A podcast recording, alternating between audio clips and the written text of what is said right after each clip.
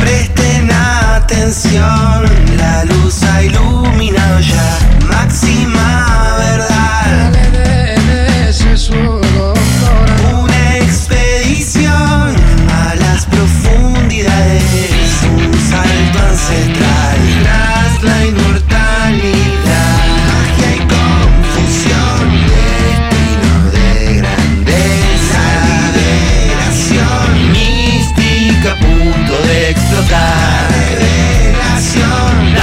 Empieza el bar. Dale que empieza el bar. Dale que empieza el story bar. Fineza y máxima ciencia. ¿Cómo andan, gente? Bienvenidos y bienvenidas a otro Storyboard.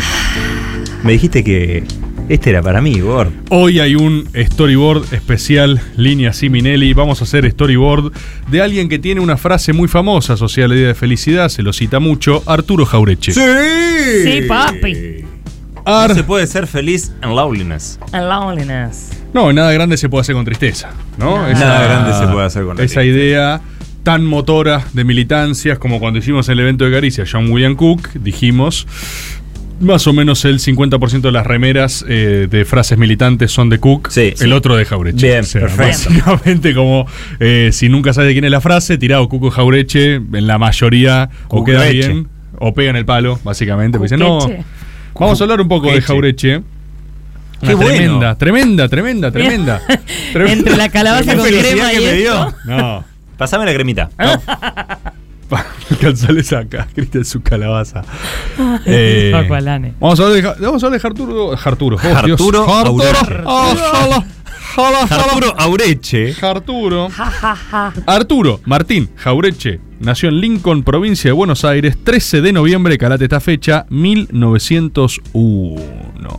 Era una familia modesta, ¿no? Eh, interior bonaerense, pero de tradición conservadora. Eso sí. ¿Qué, qué- qué pasó? ¿Qué pasó? ¿Y la mention? No, la mention Pero era. por la- ahí llega en su al horario, la mention va a llegar. La mention a. La mention va a llegar. ¿Va a llegar? ¿Que No, no, no, no. no querés hacer mention antes? No, no, la, la mention va a mención de llegar. los dantes que ya van a venir. ¿Dónde está la mention? Aplaudan, La mention va a llegar. aplaudan, no dejen de aplaudir. La mention va a llegar. La mención de los dantes que ya van a venir. ¡Vamos, Boca! La tradición 1 a 0, ¿eh? No se pierde nada. de Arturo Jaureche familiar era conservadora. O sea, es una familia, tradición rural, conservadora, interior bonaerense. O sea, no les cabía una modesta, igual no viene de cuna de oro como tantos otros, viene de una familia de laburantes, pero de ese palo, ¿no? También como la mayoría de hogares de movilidad social ascendente, una veces cree que quien proviene de un lugar eh, con más carencias, ¿no? Quizás por default es popular. No, a veces lo que tenés. Bueno, popular es, pero no necesariamente sos de izquierda, ¿no? Que en general hay algo ahí, viste. A mí me da risa a veces el. el- ¿Cómo se pueden ser de clase baja y no ser de izquierda? O sea, sos re desclasado, please. Eso, eso, eso Please, que. o sea, no, no entendiste nada. Debe ser la modalidad más cheta de militancia que existe. Papá lo una que me dice persona- siempre Exacto. esa gente es que nada, como que no, no da, o sea... Sí, sos un cheto de mierda, No básicamente. entendés, no y arrancaste a militar hace una semana y es como que estás todo iluminado y vas y querés eh, muy, muy de zurdo. explicarle a la gente cómo tiene que vivir. Muy de zurdo en una fábrica y preguntarles por qué no leen prensa obrera, ¿no? Cuando no sé, no, estamos en otra. ¿Qué le pasa a Little Jaureche? Si atajaron el año 1901, sabés que en el 18 va a tener un estímulo al menos considerable, calcula los años que tiene, que es la reforma universitaria. La reforma universitaria en Córdoba la adopta, podríamos hacer un storyboard aparte al respecto ¿Sobre de Córdoba? esto. Sobre Por Córdoba y sobre favor, la reforma universitaria. Deodoro Roca, ¿no? Los dolores que nos faltan. La nombraste en algún quedan. Sí, siempre surge. Eh, es un ejemplo eh, continental, ¿no? En términos de reforma universitaria, en términos de libertad de claustro, en términos de cómo hoy concebimos la universidad pública eh, y de calidad, y empezó ahí. Sobre todo porque, a diferencia de la de Buenos Aires, en Córdoba había muchas más restricciones al respecto de lo que era la educación eclesiástica. Recuerden que Córdoba, la universidad, tenía requisito de sangre para entrar Vos tenés que mostrar una credencial pseudopatricia criolla para que te eduquen, por ejemplo. Eh, olvídate hablar de libertad de cátedra, por ejemplo, que era lo que después se pide en, eh, en ese marco de reformas. Jaureche flashea con esto, es un estímulo que al chabón le llega, como le llega a todo eh, el país y el continente en el continente en ese momento, y agarra y dice, bueno, pará, quiero participar de esto. Junto con otros estudiantes forman una delegación y se reúnen con Irigoyen, ¿sí? Ese es el segundo estímulo, ¿no? Que Jaureche dice, apa, mirá The Politics. Mirá qué interesante, ¿no? Hablemos un poquito de Irigoyen, no sé si lo hemos mencionado, ya acá seguro salió. Una vez tiene que haber salido. No me acuerdo, la verdad. Habrá salido. eh, lo que fue la irrupción del radicalismo en términos sociales en la Argentina antes del peronismo fue lo más parecido a una ampliación o podemos decir democratización de la base de representación en el país, ¿no? Porque nosotros veníamos eh, o de gobiernos muy de distintas élites, ¿no? Distintas elites que se habían conformado y más o menos iban legitimando su propia alternancia de gobernabilidad, pero con voto restringido, ¿no? Corporativo, una cosa muy de, eh, sabemos, o sea, década del 80, posterior, hasta que sale la Isa Espeña y gana, ¿no? Por primera vez el radicalismo como partido popular, por así decirlo. Eh, hay veces que esto, a mi juicio, se exagera un poco al respecto del componente popular del radicalismo, pero sin duda fue ampliador, o sea, sin duda vos tenías algo más elitista patri- patricio y de repente se te fue a eh, ampliación a clase medias, profesionales, urbanos, ¿no? Una cosa más... eh, una, el- el- fue el gobierno, la irrupción de la clase media a la representación política fue el radicalismo. ¿Qué es lo que pasa?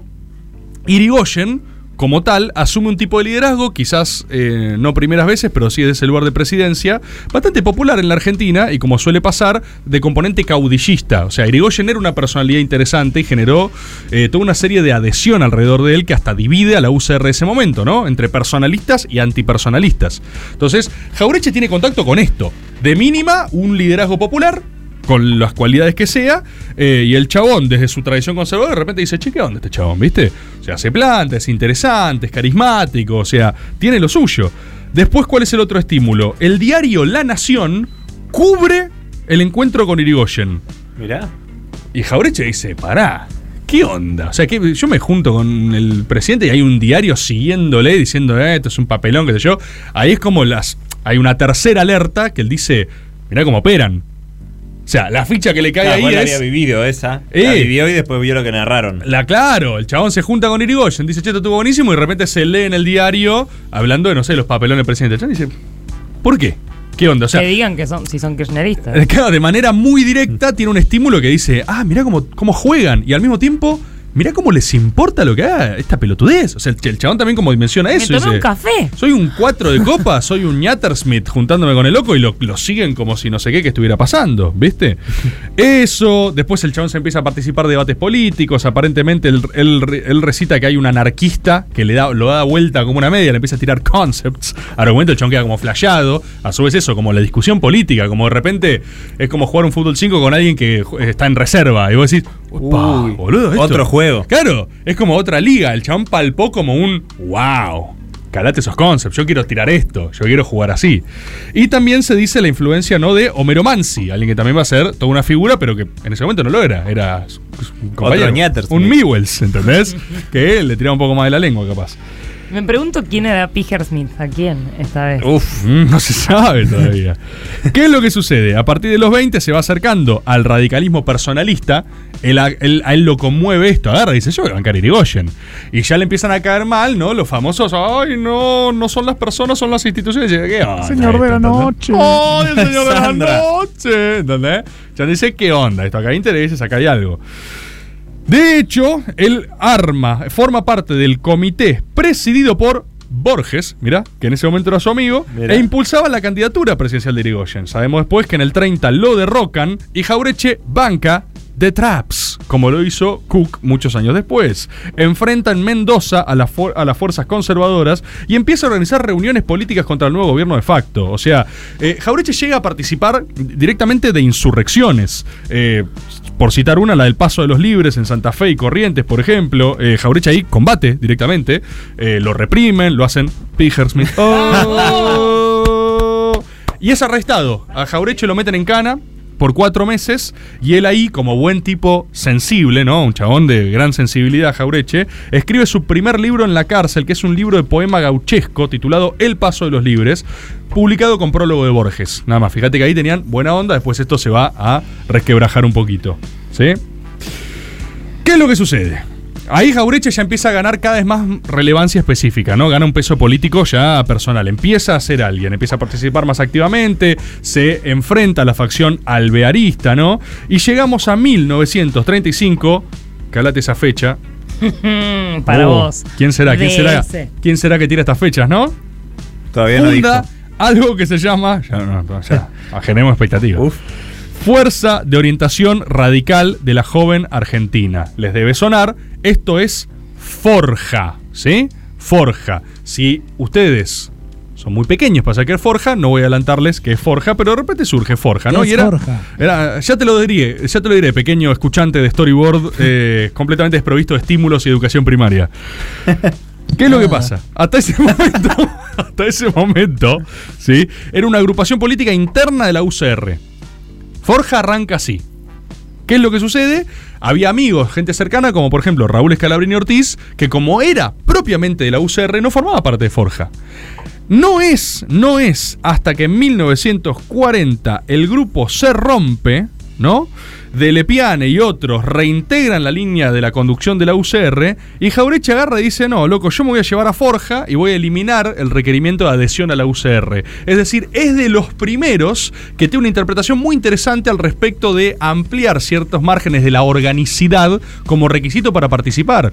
Esto es un montón, esto es interesante, o sea, es algo que el chabón agarra y dice, ¿por qué me voy a privar de debate interesante, de enriquecimiento, de producción de conocimiento? Con más cantidad Eh, de gente. Claro, eh, ponerle, viste, el requisito de sí, qué sé yo, que la UCR hoy, ¿entendés? También era un quilombo todo, agarra y dice, ah, ya está. Aplica para cualquier otro momento de la historia. Qué sé yo que la UCR hoy aplica para varios, sí.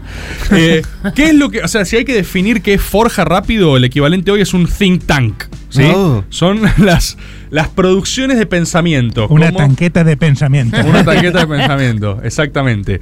Eh, cualquier persona que milite o que tenga sensibilidad política, les recomiendo los cuadernos de Forja. Forja tiene un nivel de producción intelectual valiosísimo. O sea, se juntaron una serie de cabezas súper interesantes de inteligencia eh, porteña, popular, eh, gente de distintos lugares, que agarra y dice, pará, bajemos línea, produzcamos línea, produzcamos narrativa, ¿viste? Let's drop some line. Let's- Hagamos un cierre musical. Sí. No.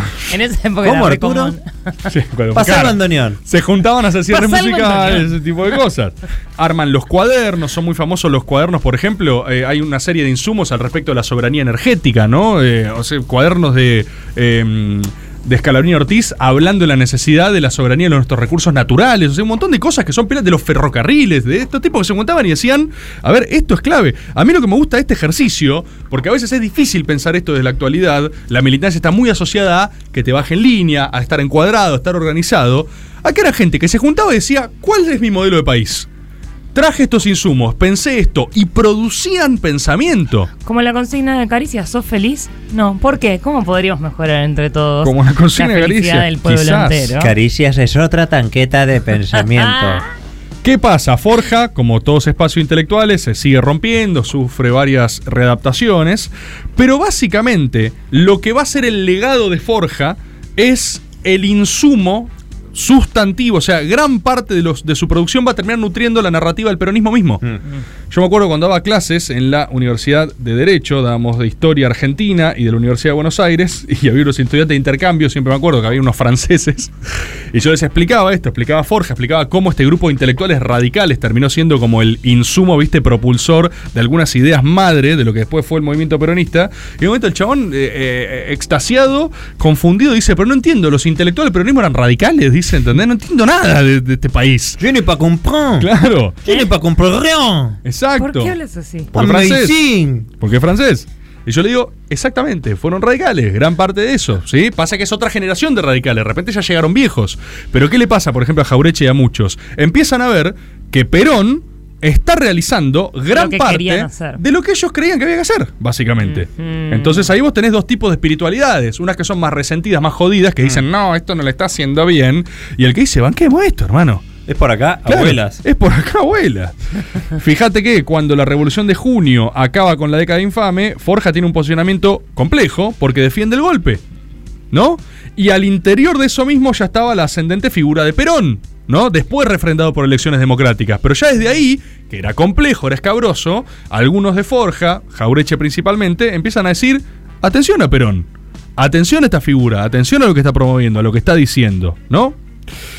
¿Qué le pasa después? Ya eh, en el gobierno peronista le empieza a producir conocimiento desde un lugar como consolidado. Se reúne muy seguido con Perón, eh, forma parte del gobierno provincial, asume como presidente del Banco Provincia, ¿no? todo lo que era Miguel Miranda básicamente, desarrolla toda una política de créditos para la promoción industrial, o sea, él es parte, él es parte de este peronismo en primera fila. Y hacia 1950 lo separan del gobierno porque le hacen, eh, para mí le hacen una... Hammersmith. Iba a decir una Cummingson Crusoe, pero... ¿Qué diferencia hay entre Hammersmith y Cummingson Crusoe? Y Cummingson Crusoe es un poco más operada, Cumming Smith es más casual. Uh, Claro, ¿y fue Cumming Smith es más tipo surgió Claro, y Cumming Crusoe por ahí hasta hablaron con, con enemigos para aliarse contra vos. Cummingson Crusoe Mm. está más, ¿no? Más Operada, orquestado. Está más Claro. orquestada la cosa. Claro, por eso el nombre. Miranda, el doble nombre. apellido. Miranda es apartado del gobierno y cuando se va Miranda, Jaureche presenta su renuncia. Agarra y dice, yo estoy out, yo vine con Miranda, termino acá. Pero ¿qué es lo que pasa? Le hacen un juicio, en el juicio no se demuestra nada, pero el chabón se siente como mancillado en su honor, por lo cual se muda a Escobar, donde se recluye por baño- varios años, ¿no? Entonces el chabón está ahí como exiliado, en un misterioso exilio. Mirá. Tal es así que esto lo distancia lógicamente un poco de Perón, operativamente. Eh, aparte piensa en esto, ¿no? O sea, Perón empieza a, surgir como figura ascendente y desde hoy pensamos, "Oh, Perón, Perón ordena todo. Para Jaureche, Perón era medio o un par, o a veces Claro. medio un pibe, o a veces medio como, o sea... este delirante, este sociópata, Le ¿qué podés- le pasa? o sea, desde- si vos sos Jaureche, no porque te dé el peso específico, pero Ah. le puedes discutir a Perón desde una perspectiva casi que hasta generacional. Es tipo, te juntás a hablar y discutís. No No, la era, ve, el chabón no la ve, No era me ordena Perón. Pero, claro. por ejemplo, el distanciado, eh, viene un grupo de nacionalistas liderado por Lonardi y lo invitan a sumarse a una conspiración contra Perón, ¿no? Eh, Kof Kof Libertadora. Y Jaureche dice, ni en pedo. O sea, ¿qué están diciendo? Ni a palos, ¿entendés? No que distancia me hace eh, darme vuelta y eh, ser un traidor, básicamente. Dice su hijo Ernesto que cuando se entera que Perón se exilia del país con el golpe, Jaureche estaba en las reputeadas, por ejemplo. Eh, dice, es un cagón, nos cagó, nos dejó solos, mirá este hijo de puta cómo se va. O sea, Él ya había combatido antes, aparte. Momento complejísimo, momento complejísimo. Esto es una cosa que más me emociona a mí en la historia argentina porque eh, Perón, yo estoy convencido, a mí me emociona, el tipo se va para evitar un derramamiento de sangre. Eh, un- hay un gran reclamo de un sector nacional que dice, Perón debería haberse quedado a combatir. Y Perón dice, si yo me quedo a combatir es derramar sangre de argentinos. Para mí es similar a lo que hace San Martín cuando no desenvaina su espada en guerras civiles. El chabón agarra y dice, acá yo perdí la correlación de fuerza que necesitaba. Me la están haciendo, yo no voy a ir a las calles a desangrar a mi gente eh, para yo quedarme con... No, volveré cuando tenga que volver, básicamente. O al menos esa es mi interpretación. Esto es debate histórico, básicamente, ¿no? Jaureche aparentemente en ese momento se recontra calentó, pero después obviamente se ordena, porque el tipo terminó siendo promotor de las políticas peronistas y bancando el retorno de Perón desde el día 1. ¿Qué viene ahora? La etapa más prolífica de la producción de Jaureche y la más recordada, el Jaureche intelectual. Jaureche, en toda la dictadura, básicamente se exilia en Uruguay y ahí es donde escribe Los Profetas del Odio, por ejemplo. Y el tipo funda algo muy raro, porque hace una suerte de sociología literaria ensayística. No, no es desde una eh, expresión estrictamente eh, de rigor académico, es una cosa medio popular, gauchesca, literaria.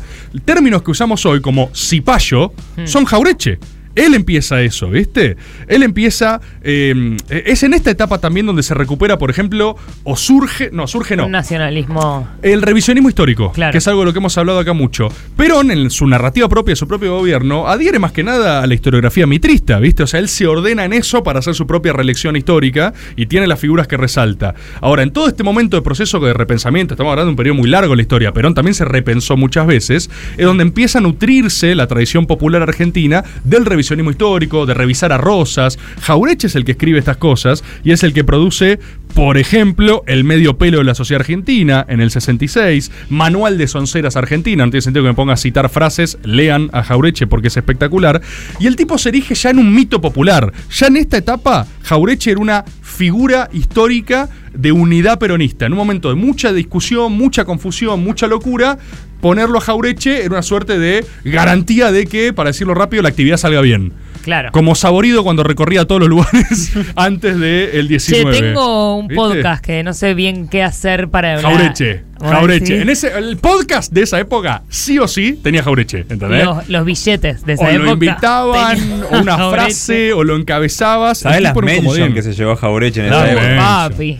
Durante los 60, fíjate, el tipo iba todos los días a un bar ahí en Córdoba y Esmeralda. Listo, Boquita. Y era una suerte de listo boca espectacular. Qué grande boca, boludo. Listo. 1-0 Boquita. Boca, gol de Alan Varela, los 54 frente a Deportivo Cali. Voy a cerrar con esto porque me queda poco No, tiempo. De ya. hecho, me pasé. Me No, pasé, pará, ¿no, Rufo? man, Rufo, pará, man, ¿Me pasé el aflojá, tiempo? man. ¿Cuánto estamos? No. ¿Me hiciste 20, 25, 20? Vamos. Ah, ok, no, tengo no, tiempo entonces. Tranca, man. Eh. Ey, relaja, ¿qué pasa? ¿No sos Tengo feliz? tiempo, tengo tiempo entonces. No estuve feliz recién Ah. porque miré a Rufo y no estaba mirando. Eso me. Es que a vos la atención te hace feliz. Sí, la La atención. atención de los demás. No, la atención no me hace feliz. Ah, la atención. Sí, me hace re feliz la A atención. mí me da nervios, boludo. Cuestión. ¿Qué es lo que sucede en esta etapa? ¿No? Eh, y esta es la anécdota que quería citar. Lo, he- lo hemos dicho en otro storyboard, punto de contacto, con el de duelos argentinos. Hacia el 71, Jaureche escribía regularmente en el diario La Opinión, ¿no? El chabón polemizaba, ya era Jaureche. Pará, estabas contando lo de Córdoba y Esmeralda. No, que al, al chabón lo iban a ver. Él iba Ah, todos lo los días al mismo bar y era como te cruzás a Jaureche en el bar. Lo iban a consultar, al chabón le encantaba. Recibía sindicalistas, estudiantes, militantes, de todos los palos, más de izquierda, más de derecha. Él era un punto de cohesión, ¿Qué ¿viste? onda con Onganía? Le ¿Qué decían a? Jaureche. Claro, y él charlaba, tiraba sus opiniones. Pero esto me encanta. Eh, Jaureche en esta época le tira un beef a eh, Oscar Colombo, ¿sí? Eh, básicamente es el ministro de Obras y Servicios Públicos de la NUCE. Y agarra y dice: Mira, este flasheó, no importa, no voy a entrar en detalles. Dice: Le tira un beef. Y Oscar Colombo dice: Ah, sí, lo retó un duelo. No, pero tenía Ley- se- 70 años. Ley- Perfecto, Cristian. Mirá, mirá esa legislación. Según el Código de Honor de la época, a partir de los 65 años Tomá. ya no hay obligación de aceptar. Porque antes era deshonor. Si, si, si tenés Buenísimo. 64 y no aceptás, sos un cagón. Sos un cagón. A partir de los 65 yo te desafío y si querés no aceptás. Jaureche dice, la Pigersmith, que no voy a aceptar. ¡No! Acepta igual. No. Jaureche dice, vamos duelo, dale, listo, vamos duelo. Nos matamos, nos matamos. Si nos matamos, nos matamos. Si nos matamos, nos matamos, ¿Qué pasa? perro. Fíjate, su sobrino Ernesto y su compañero de militancia, Rodolfo Galimberti, ¡No! van a buscarlo y le dicen: Baja un Camberson, no aceptes un duelo, tenés 70 años. Arturo, ¿entendés? te la Claro. van a poner Smith. Y le, y le- eh, eh, le dicen, déjame pelear en tu representación, tipo trial by combat. Eh. Déjale que vaya al loco Galimberti y lo haga Pigersmith al loco este, ¿entendés? Los testimoniales. dice, las bolas, yo voy a pelear en mi duelo. Y de lo que lo llegan a convencer es de que adapte la modalidad, porque el otro lo había desafiado un duelo, eh, que aparte le- 20 años más joven era el ¡Qué otro, ¿eh? botón! ¡Un botón! Lo había desafiado a ¿Pero un qué duelo tiene? de espadas. ¡No! ¿Qué tiene, ¿Qué Elisa? paja, hermano? No, ¿qué tiene? pero. Vamos, a, vamos a jugar bien si vamos a Escuchame. jugar. ¿Pero Escuchame. ¿Cómo va a jugar con ¿Cómo? uno de 20 años menor? ¿Cómo que tiene? El chabón de 50 años a espadazos a uno loco de 70. Claro, a, un- a espadazo me parece mal. Yo pensé Vieja, con un bueno. buen chumbo cada bueno, uno. lo convencen y Jaureche dice, ok, ok, Bueno, pueden tener un punto, vamos con el bufoso, ¿no? O sea, Vamos, vamos, vamos con- bufoso. Vamos con armas, ¿no? Básicamente. Bueno, ninguno de los dos le pega al otro. Los No. dos pifian. A Ter- propósito. Termina el duelo. Y este fue el último duelo por honor de la historia argentina. ¡No! El último Hasta ahora. Cristian. El último duelo espada. Hecho con código de honor, ¡No! ¿sí? Fue el de Jaureche eh, Colombo. Lo cual es impresionante. Después lo último que quería decir es, obviamente, el final de Jaureche, ¿no? Porque él hasta el último día de su vida, eh, con el retorno del peronismo, se desempeña como director de UDEVA, la editorial de la UBA. Y ahí fue también, nuevamente, un momento muy tenso para Jaureche, porque rechazaba tanto los desvíos reaccionarios de la ortodoxia y la persecución a la militancia de izquierda, como la continuidad de la militancia armada. O sea, Jaureche, alguien que decía, Tercera posición. Tercera posición, volvió Perón. Déjense de joder. Déjense de joder. Y No lo que nos sucedía. comamos la curva. No nos comamos la curva, compañero. lo que agarraba eh, y no dejaba de ser una figura respetada por todos los bandos. Porque era Jaureche. Era una institución, ¿viste? Lamentablemente, él muere el 25 de mayo del 74. Lógicamente, fueron a su entierro dirigentes de todas las ramas del peronismo, incluso de otros partidos. ¿Qué- Insisto, qué se muere en argentina. 25 de mayo del 74. ¡No! ¡Ah! Ayer. Lo vio- Perón lo vio morir. Sí, exacto. Él no ve la muerte del general en julio de ese año. Y con esta cantidad de fechas, merece una mention la persona detrás de todo esto, que no sabían quién era, Es Dante Sábato. Dante. No se lo esperaban. ¿Me Fue estás Dante Sábato. jodiendo? Fue Dante Sábato todo- todo este tiempo. It has always been. Jaureche es el autor de las frases tan conocidas como ignoran que la multitud no odia, odian las minorías porque conquistar derechos provoca alegría, mientras perder privilegios provoca rencor. Esta es espectacular, me pone Dante Sábato. Tiene una primera teoría de la cancelación sobre Gardel. Jaureche dice, ahora a Gardel, en vez de escucharlo, lo analizan. Es un disparate pedirle conciencia de clase, como es un disparate pedirle conciencia de clase a Cassius Clay o a Bonavena. Él es un mito. Como Rockefeller, con la diferencia de que este no fue un cantor de éxito, que empezó de abajo, prosperó y se adaptó a su público. A un hombre que canta bien, no se le pregunta si traiciona o no a su clase. ¡Ay! Mirá vos. Hermoso, Ay. Hermoso. Eh, lean a Jaureche, es fino en serio Jaureche, es fino en serio. Y quiero leer la que promovió este storyboard, pero la quiero leer completa, porque solo se suele leer la primera parte. La quiero leer completa y con esto terminamos. Nada grande se puede hacer con la tristeza, arranca, sigue, desde la ciencia al deporte, desde la creación de la riqueza a la moral patriótica. El tono está dado por el optimismo o por el pesimismo. Nos quieren tristes para que nos sintamos vencidos y los pueblos deprimidos no vencen ni en la cancha de fútbol, ni en el laboratorio, ni en el ejemplo moral, ni en las disputas económicas. Por eso venimos a combatir alegremente, seguros de nuestro destino y sabiéndonos vencedores a corto o a largo plazo. ¡Vamos, Arturo! ¡Vamos! Aguante boca. Y Así Argentina, nuevo. papá. Storyboard.